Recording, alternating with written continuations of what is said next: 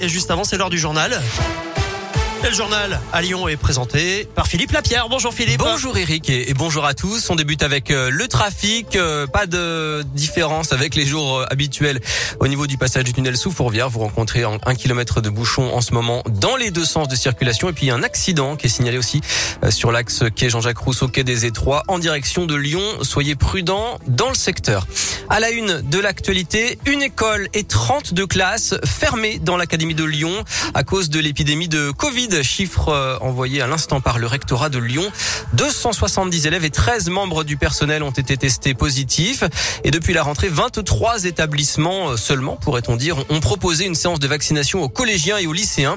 Au niveau national, près de 3300 classes sont fermées cette semaine à cause du Covid, soit 0,63% des classes du pays, chiffre stable par rapport à la semaine précédente. 15 écoles et un collège ont dû fermer totalement et renoncer à accueillir des élèves. Et un peu plus d'un collège et lycées sur 10 ont proposé une vaccination. Dans l'actualité à Lyon, une nouvelle opération La Voie est libre. Demain, une soixantaine de rues seront réservées en priorité aux piétons ce samedi en Presqu'île et dans plusieurs quartiers commerçants de la ville.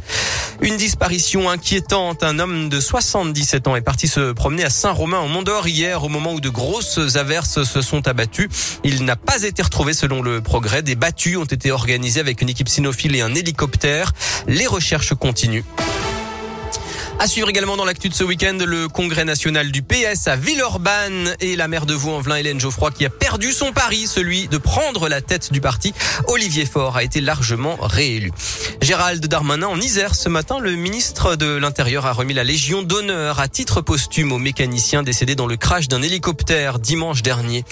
Un TGV plus aérodynamique et plus écolo. Emmanuel Macron l'a présenté ce matin en gare de Lyon à Paris à l'occasion des 40 ans du train à grande vitesse.